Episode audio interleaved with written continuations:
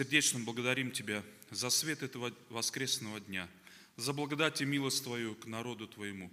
Господи, благодарим, что еще раз мы можем в этом дне прийти пред лицо Твое, в общение святых, Господи. Благодарим за Слово Твое, которое питает наши души. Помоги нам, Господи, брать уроки из Слова Твоего. И в этом вечере прибудь с нами по Твоему верному обещанию. Прими хвалу и поклонение, Отец и Дух Святой. Аминь.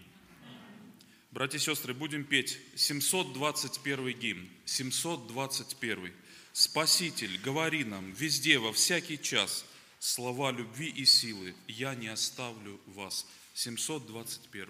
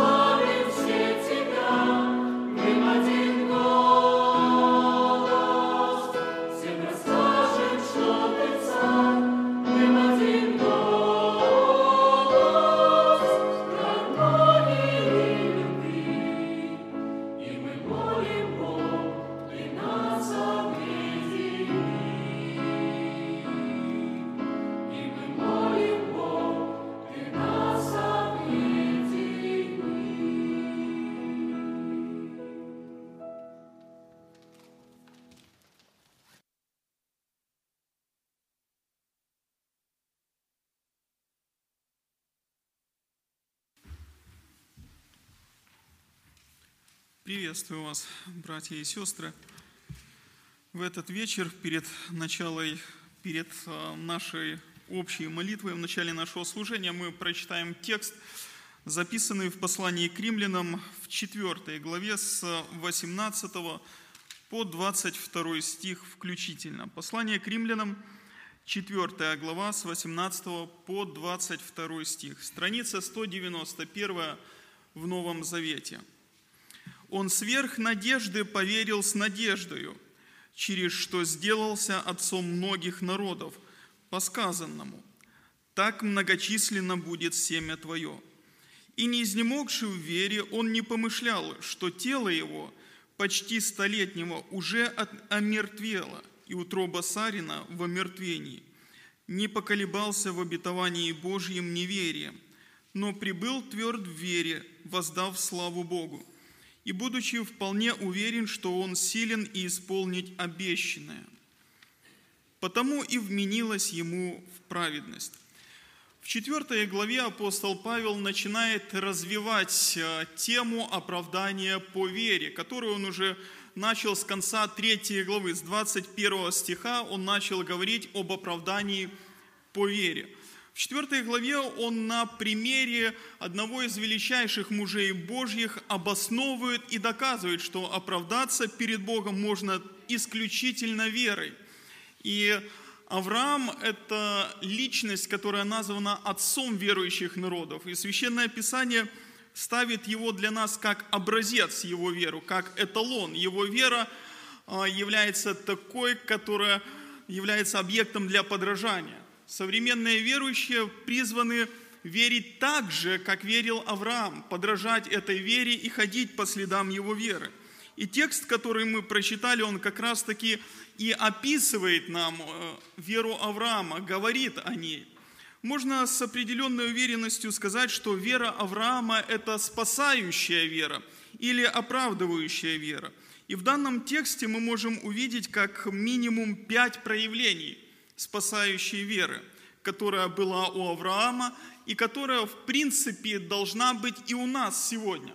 Эти же самые проявления, они должны присутствовать и в нашей вере, в вере современных людей.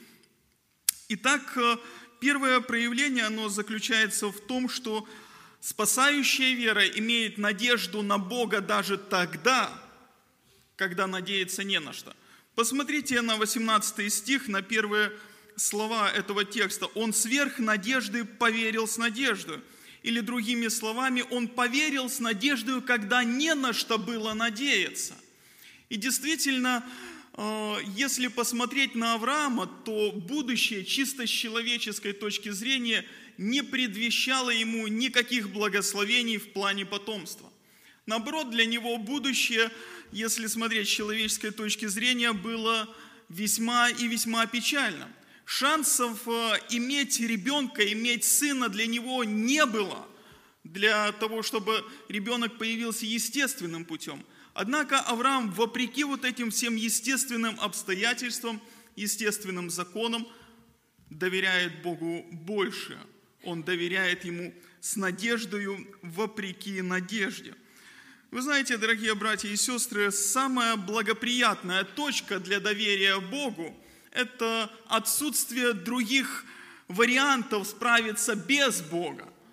Когда, но все варианты исчерпаны, когда больше не на что надеяться. Вспомните ту женщину, которая множество лет страдала от болезни, от кровотечений.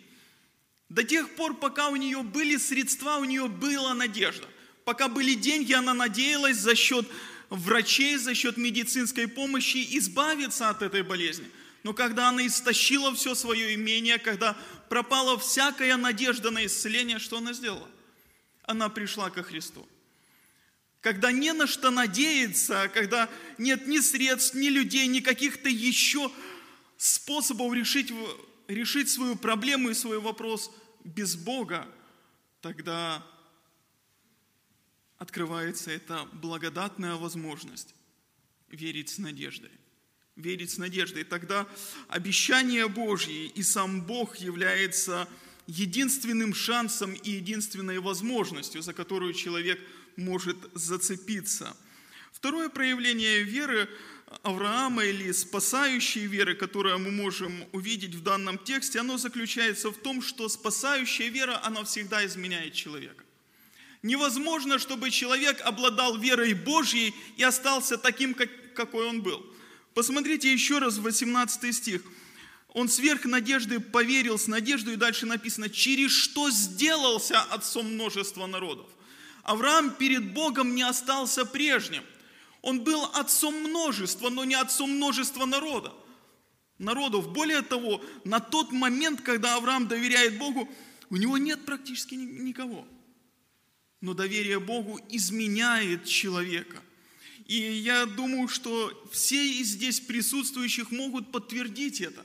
Когда есть поистине настоящая, спасающая вера у человека, происходят изменения, меняется положение человека перед Богом. Здесь Авраам изменяет свой статус, именно перед Богом он становится перед Богом отцом множества.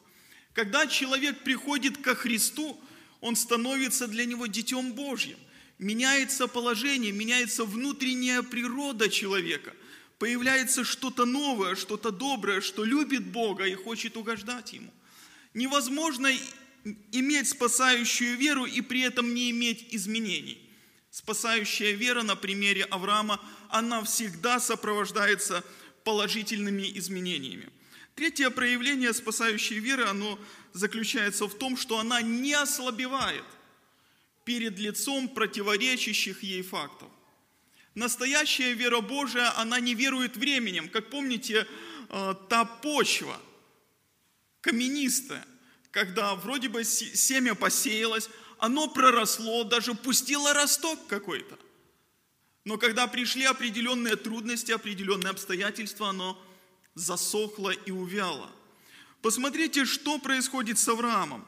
Он не изнемог в вере, хотя он понимает, хорошо понимает самого себя, свое состояние, свой столетний возраст, свою неспособность к тому, чтобы зачать ребенка. Он хорошо понимает состояние своей жены. Все факты и окружающая действительность, они идут вопреки с Божьим обещанием. Они говорят, это невозможно. Но в том-то и заключается спасающая вера, что она доверяет Богу больше, чем тому, что видит, что слышит и что может даже осязать. Вы знаете, э, когда апостол Павел проповедовал в Ариапаге о неведомом Боге – афиняне еще его слушали. Они слушали его, но когда он начал говорить о воскресении мертвых, они начали смеяться. Сегодня есть немало людей, которые верят в Бога, но когда речь заходит о воскресении мертвых, они, подобно тем афинянам, говорят, это невозможно. Посмотрите на кладбище, а кто оттуда вернулся? Окружающая действительность людей – Э, приводит к такому заключению, что это невозможно. Однако же подлинная спасающая вера, она доверяет Богу больше. Если Христос провозгласил «Я есть воскресение и жизнь», если Он провозгласил, что всякий верующий в Него не умрет, но будет жить вечно, значит так и будет – даже вопреки той действительности, которую мы видим, когда люди умирают и до времени не воскресают. Но мы доверяем Христу и знаем, что Он верен и что Он обязательно исполнит то, что обещал. Если мы посмотрим 11 э, главу из послания к евреям, где описаны герои веры, подумайте, в каком контексте они жили, в каких условиях они демонстрировали свою вот эту истинную Божию веру. Практически каждый из них э, жил в конфронтации с той культурой и с тем временем. Но давайте остановимся на одном Ное. Бог повелевает Ною строить ковчег. Дождя еще не было. Люди вообще не знают, что такое за дождь. Он строит ковчег, все окружающие люди могут смеяться над ним, не понимать его. Однако же он доверяет Богу больше, чем тем людям, которые вокруг него, чем своим глазам, которые ни разу не видели дождя. Он доверяет Богу и повинуется Ему. Спасающая вера, она всегда доверяет Богу больше, чем противоречащие этим обетованиям и Божьим словам факты. Третье, точнее, четвертое проявление спасающая вера, она заключается в том, что она поддерживается Богом и прославляет Бога. Э, послушайте, как звучит 20 стих в других переводах.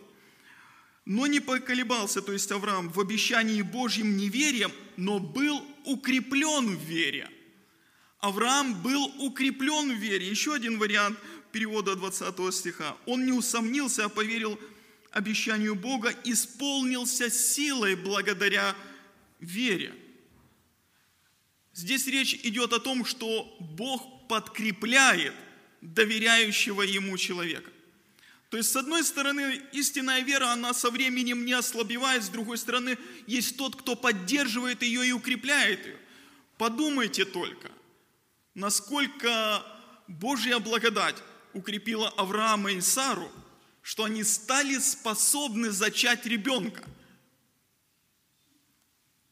Удивительно, насколько Бог может подкрепить доверяющего человека.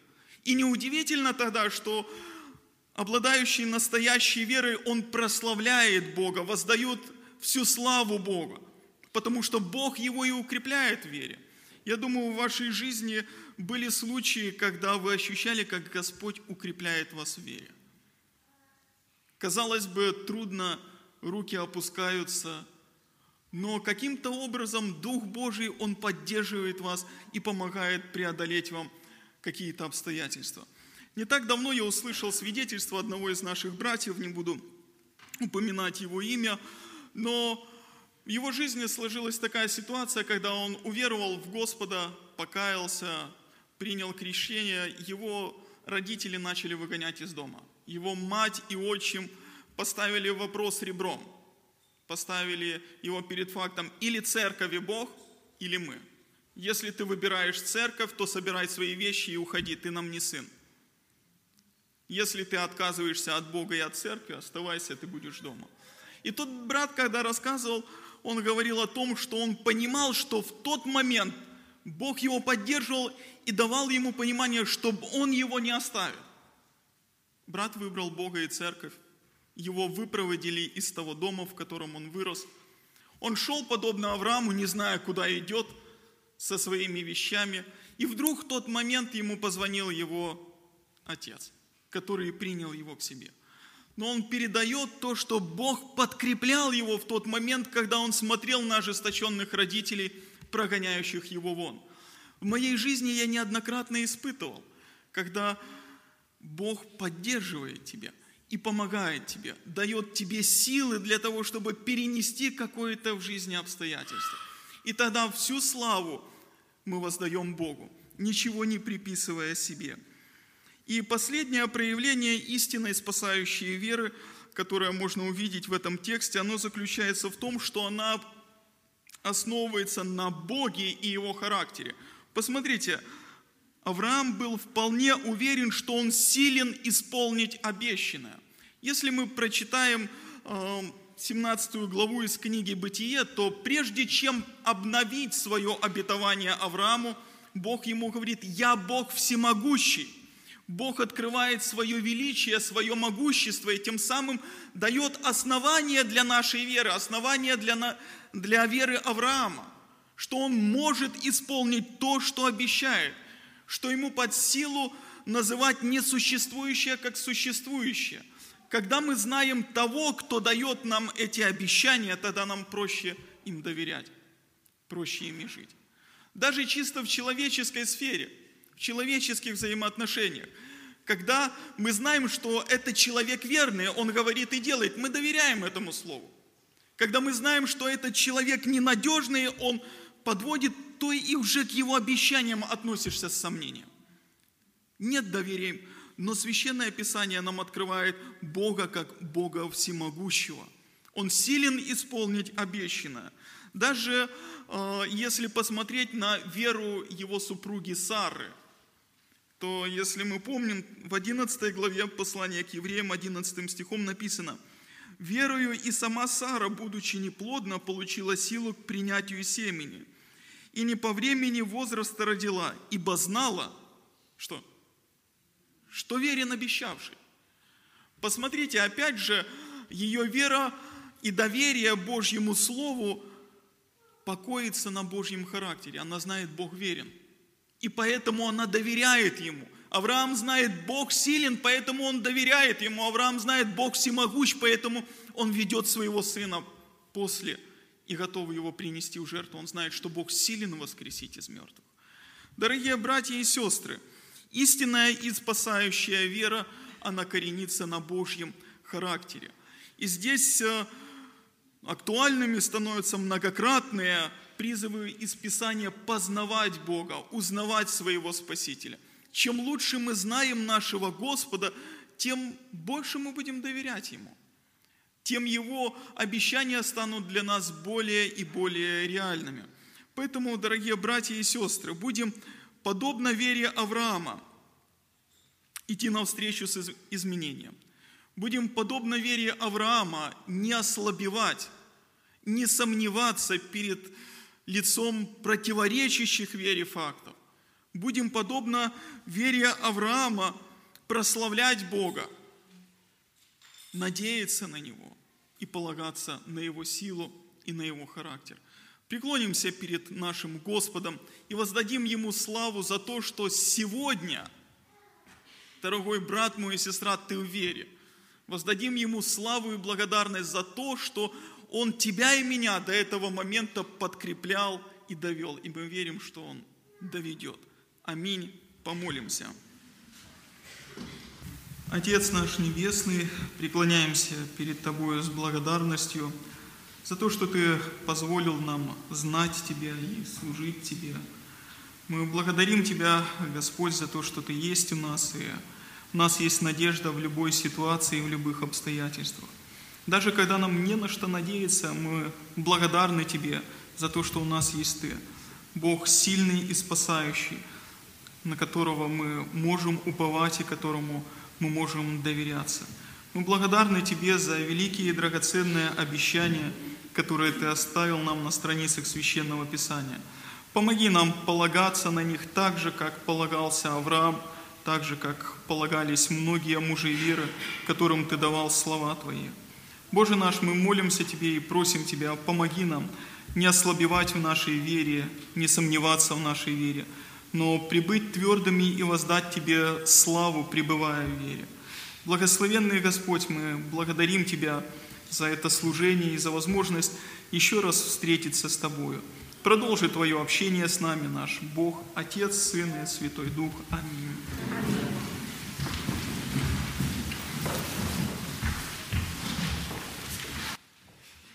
Дорогие братья и сестры, мы все вместе будем петь 101 гимн. Песнь восхождения, 101 гимн. Любовь Христа безмерно велика, начала нет и льется, как река.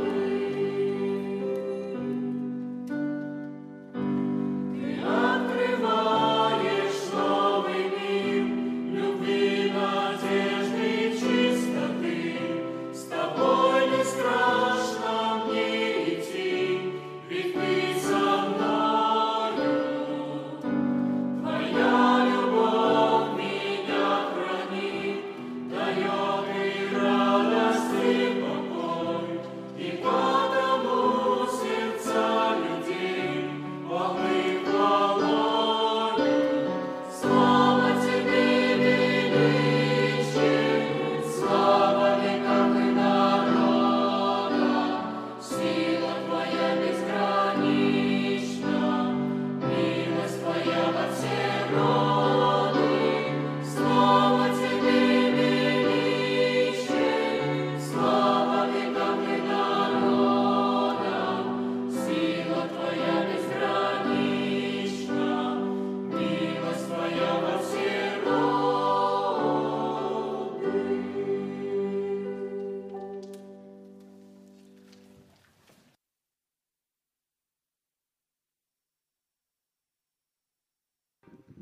Приветствую, дорогие братья и сестры.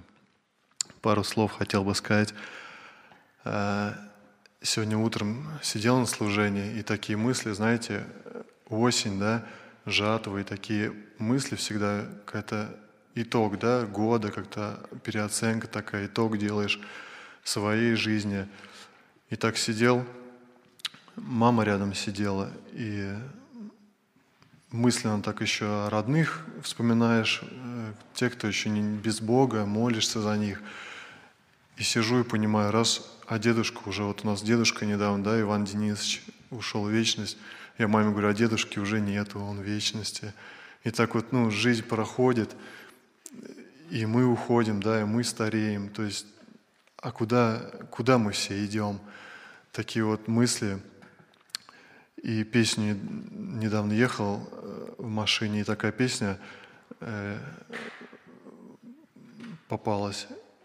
«Одна листва, одна листва, ты не принес плода, где плод посева твоего, Спаситель ждет его давно. Ты не принес плода, одна листва». И вот как сейчас, да, осень, листва. И так хочется действительно для Господа жить и плод приносить Ему. А ведь ради чего мы живем тогда? Вот, и недавно на работе э, упал, ногу повредил, и сразу, знаете, сел так, и Господу поблагодарил, Господи, слава Тебе, Господь, что Ты меня останавливаешь, Ты любишь меня так. Ну, он мне, ну, так знаете, внутри в сердце, Саша, куда ты бежишь? Я тебе и так все дам, и все необходимое для жизни даю. Куда ты спешишь, куда торопишься? И знаете, в жизни, правда, куда вот нам торопиться? Еще мысль хотел буквально, э, что Миша, брат, говорил проповедь про надежду на Господа. И вот действительно, чтобы Христос у нас был не последняя надежда, а единственная – Единственная надежда наша – это Христос, Господь. И вот стих такой.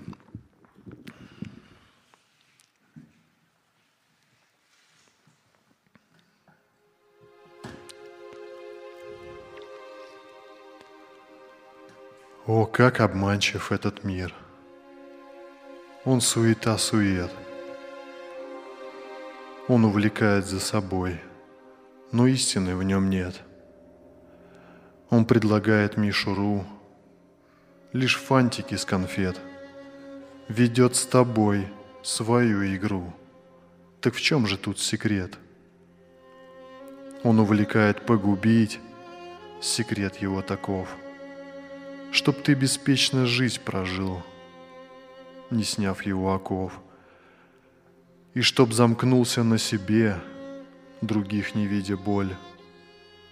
А как предстанешь ты на суд, добра представишь ноль. Пока ты жив, спасайся, брат, и избегай греха.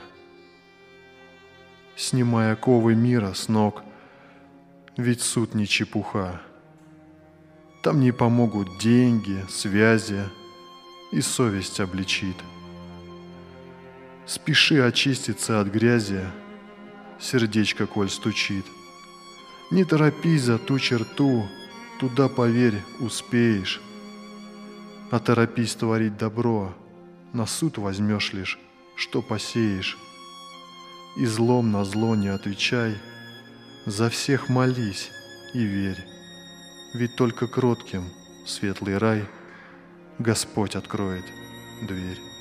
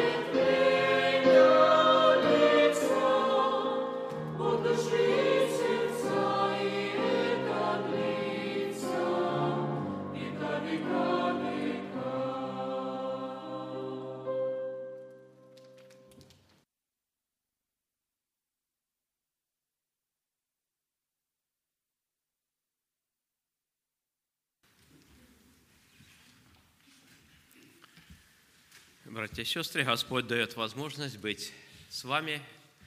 Пришлось отсутствовать в субботу. У нас было братское собрание в городе Брянске. Более ста братьев собиралось на общение. Утром мне пришлось срочно, ну, неотложно уехать в другой город, посетить местную общину в Почепе, быть в собрании, присутствовать на членском собрании. Ну и вот, по милости Божьей, мы вместе. Когда брат рассказывал стихотворение и даже говорил несколько слов, упоминая известную песню, в которой выражено вот это сожаление, суд над самим собой. А я только листья принес. Помните, когда людей, которые пытались до мелочей исполнить закон, и, кажется, уже были на вершине совершенства, принося Богу в дар тимин и мяту, что Господь не осудил.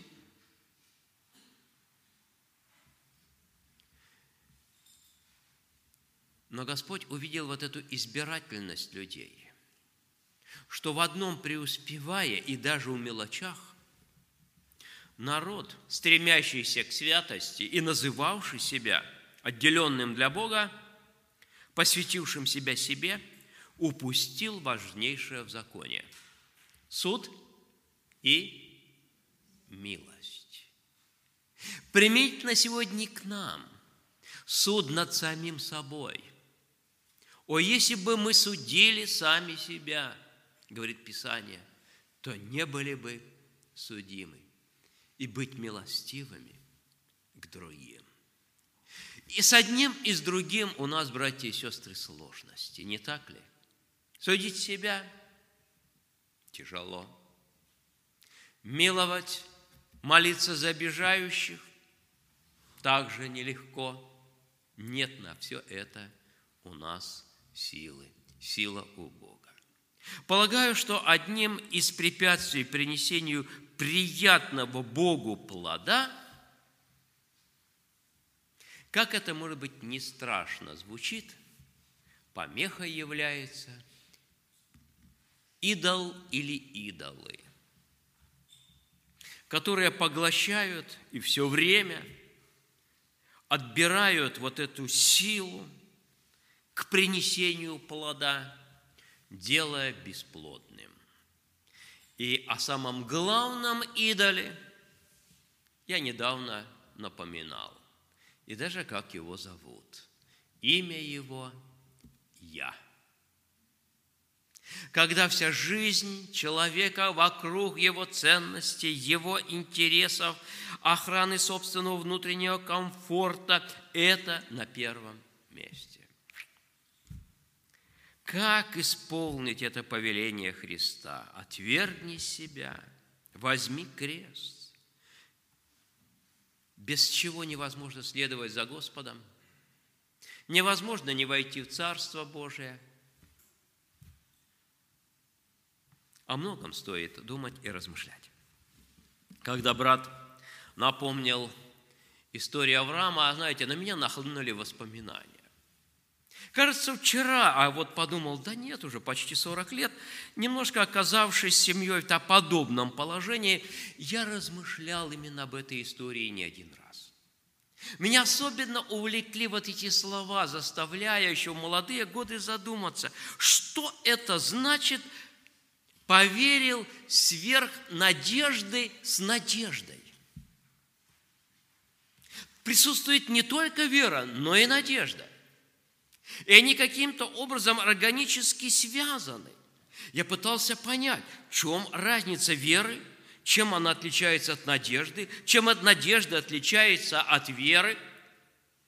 Приходя к убеждению, что отделенная от надежды вера, она требовательная «дай», вплоть до того, чтобы попытаться горы переставлять. В отличие от веры, сама надежда, она не требует – она готова ждать. Вместе соединенные, вот эти два похожих чувства, то есть не вера без надежды, не надежда без веры, они придают человеку особую силу, силу души человеческой. То, в чем, возможно, преуспел Отец всех верующих, как назван в Писании Авраам. Интересно. Сверх надежды поверил с надеждой. В свою очередь, братья и сестры, чтобы было у нас такое некоторое разнообразие, мы выслушали вероучительную проповедь о доктринах, о спасении через веру. Я хочу обратиться к другому месту Писания, которое дает некоторые практические советы, предостерегая людей на их жизненном пути. И об одном таком предостережении я хочу прочитать и напомнить нам с вами. Это Экклезиаст, 5 глава, с 3 стиха прочитаем. Я думаю, что это будет вот заключение, такой ну, легкий материал, он достаточно будет легко приниматься, и мы сможем его уместить. С 3 стиха, 5 глава Экклезиаст. Если страницы совпадают, то пытается найти 669.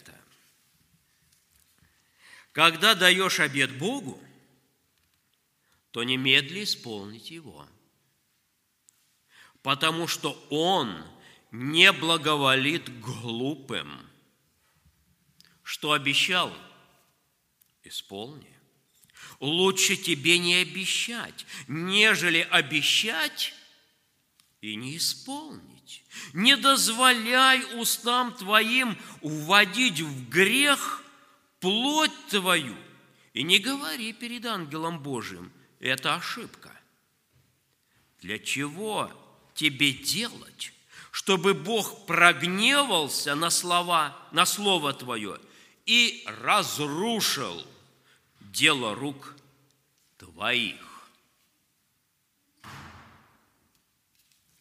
Достаточно, с одной стороны, мы легко даем обещания.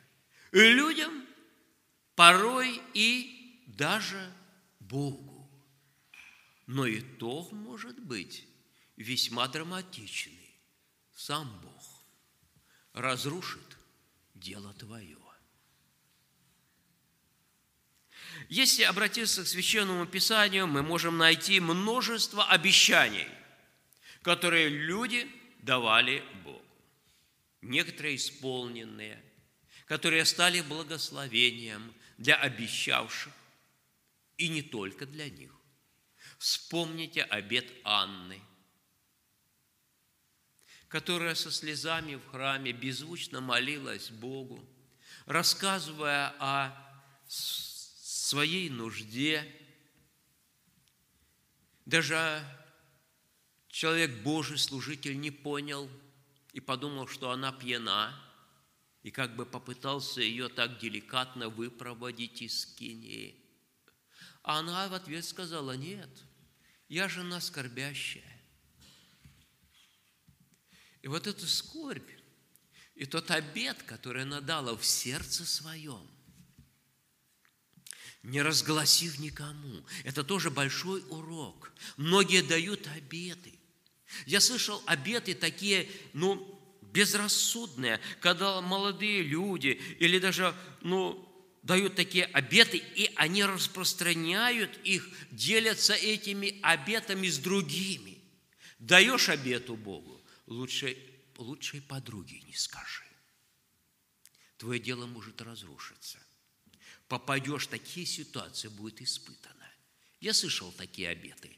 Жениться не буду – замуж выходить не буду. А жизнь повернулась совершенно по-другому. Совершенно по-другому. У, у Анны был счастливый конец. Бог ответил на ее молитву. Обет она свой выполнила.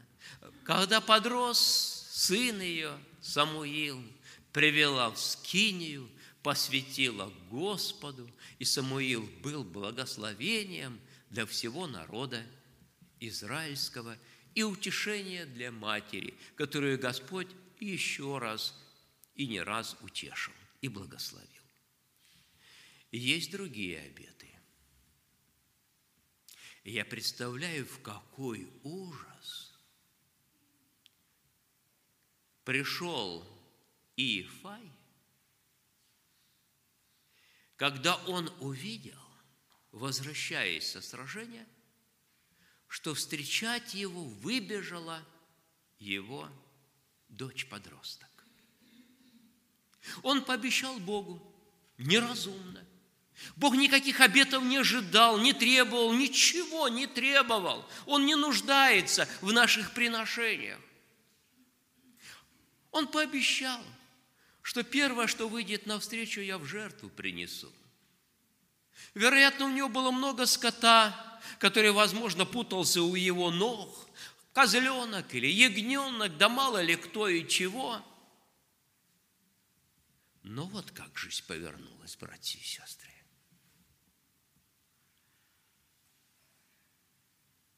Писание как-то прямо умалчивает. Оно дает намек, что он как-то выполнил. Есть толкователи, которые считают на основании там каких-то упоминаний, что с подругами она оплакивала свое детство, что отец не выдал ее замуж. Может быть и так. Как-то Писание уходит от прямого ответа, показывая, делая акцент на глупости, на неразумности порой людей, которых и Бог благословляет и ведет. Бог даровал победу, Он судьей был. Он упоминается перечне героев веры, и даже такие люди иногда поступали достаточно неразумно. Все-таки совет экклезиаста достаточно серьезные. Есть другие обещания – Давайте их вспоминать, некоторые еще из Священного Писания. Да хотя бы обещание Петра. Все отрекутся, только не я. Возможно, если бы он хотя бы исследовал себя, хотя бы немножечко, заглянул внутрь своей души, он бы так бы не дерзил Господу. Как бы давая понять, я лучше знаю – чем ты, Христос. И, возможно, если бы он скромнее думал о себе, ему бы не пришлось пережить стыд и позор отречения. Да его бы и не было во дворе первосвященника, где он оказался. На мой взгляд, вот этот обед и стыд, который он пережил, как-то взаимосвязаны между собой но вам судить. Может, у вас будет и другое мнение, я не возражаю. Но Писание явно говорит, не позволяй устам твоим вводить в грех плоть твою. Для чего тебе делать, чтобы Бог прогневался на Слово Твое и разрушил дело рук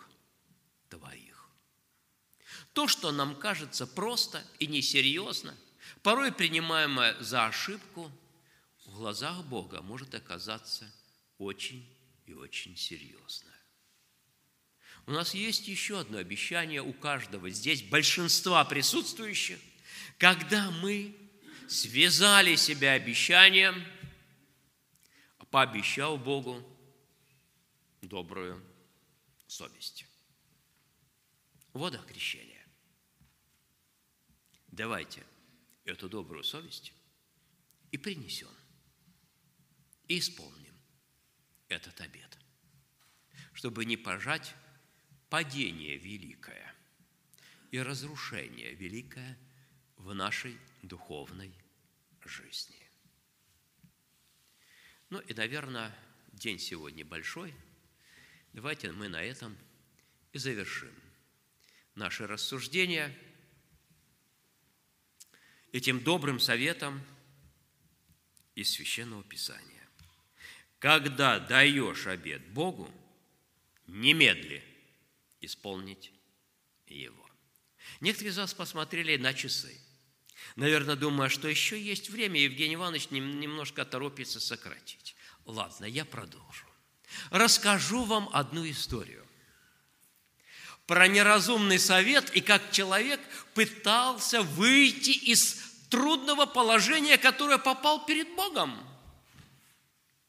Насколько показывающая эта история, а может быть это даже и не история, а возможно это просто христианская притча, показывающая вот натуру человеческую в какой-то мере лукавую, даже в отношениях с Богом. В одного верующего человека, крестьянина, сложились очень трудные обстоятельства жизни, безысходность. Помощи просить не у кого, все возможности исчерпаны, остается только к небу, к Богу.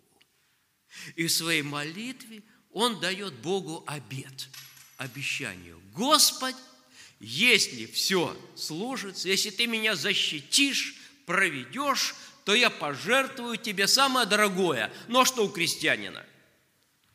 В те годы, лет сто тому назад, конечно же, корову. Пообещал Богу корову молитве. Как-то обстоятельства все смягчились, жизнь потекла плавно и спокойно,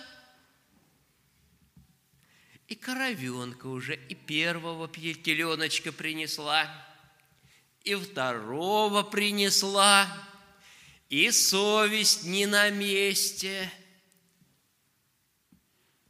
Животное в рассвете сил.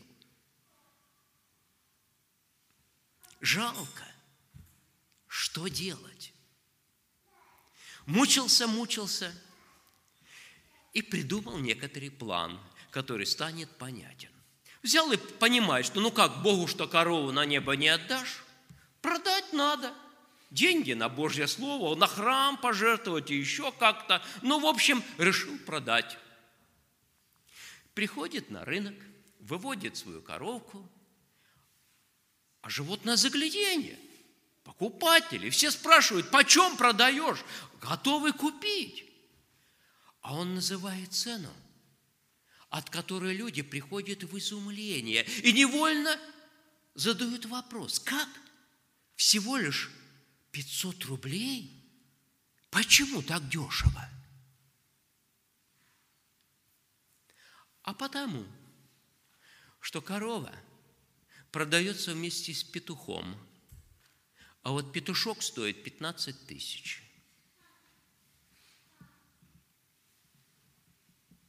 И понятно. И обед выполнить 500 рублей Богу отдать за корову. И не поиметь никакого ущерба и купить себе за эти деньги другую.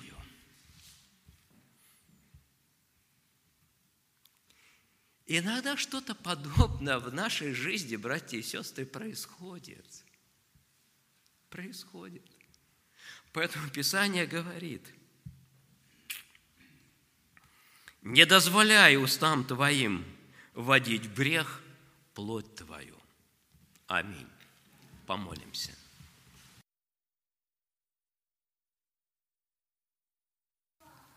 Наш Небесный Отец – мы благодарим Тебя, что в Духе Твоем Святом в наши сердца излилась и вера, и надежда, и любовь. Все сии три, пребывающие и меняющие наши отношения к жизни, к людям и к Тебе, нашему Господу. Мы понимаем – что даже бесы могут веровать и трепетать, но у них нет надежды на спасение, и у них нет любви.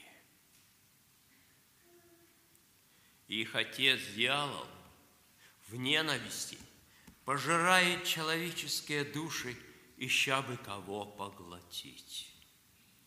Мы благодарим Тебя, Господи, что любовь Твоя совершила великую победу – над дьяволом, над грехом, над злом, на Голговском кресте, через Твое снисхождение в эту пучину греха, в грешный мир, когда, возлюбив нас, Ты взял грехи наши на себя и вместо нас умер, чтобы даровать нам прощение, и воскрес, чтобы оправдать и дать силы жить победной жизнью.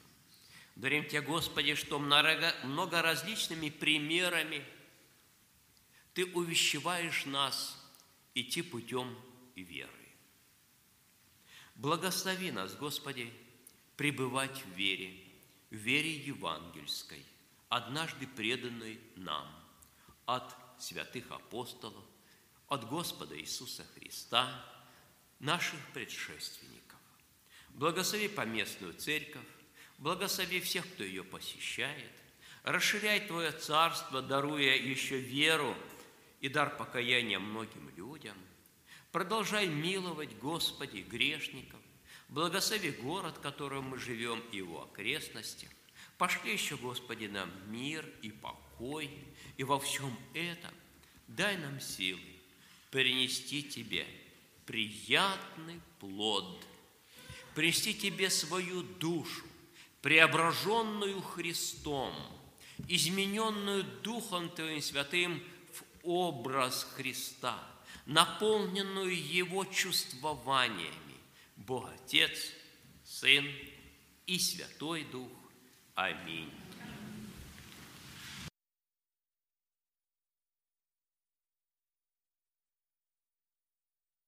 Дорогие братья и сестры, мы еще споем 740-й гимн, 740-й. Господь, останься Ты со мной среди греховной суеты. Лишь у Тебя душе покой, отрада для меня лишь Ты.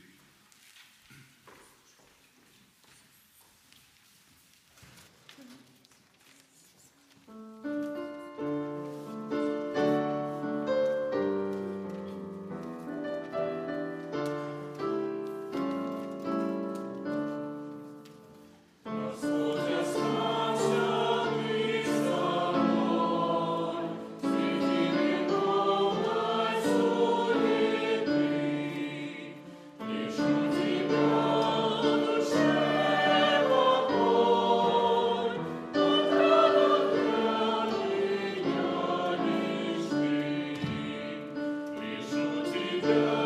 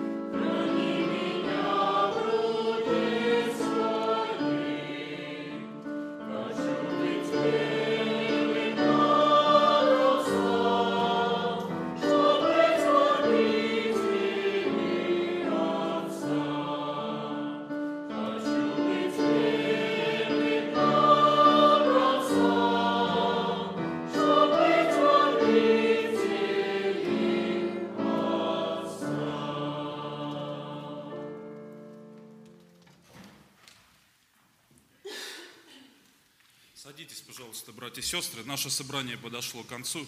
Если есть приветы для церкви, просьба передать.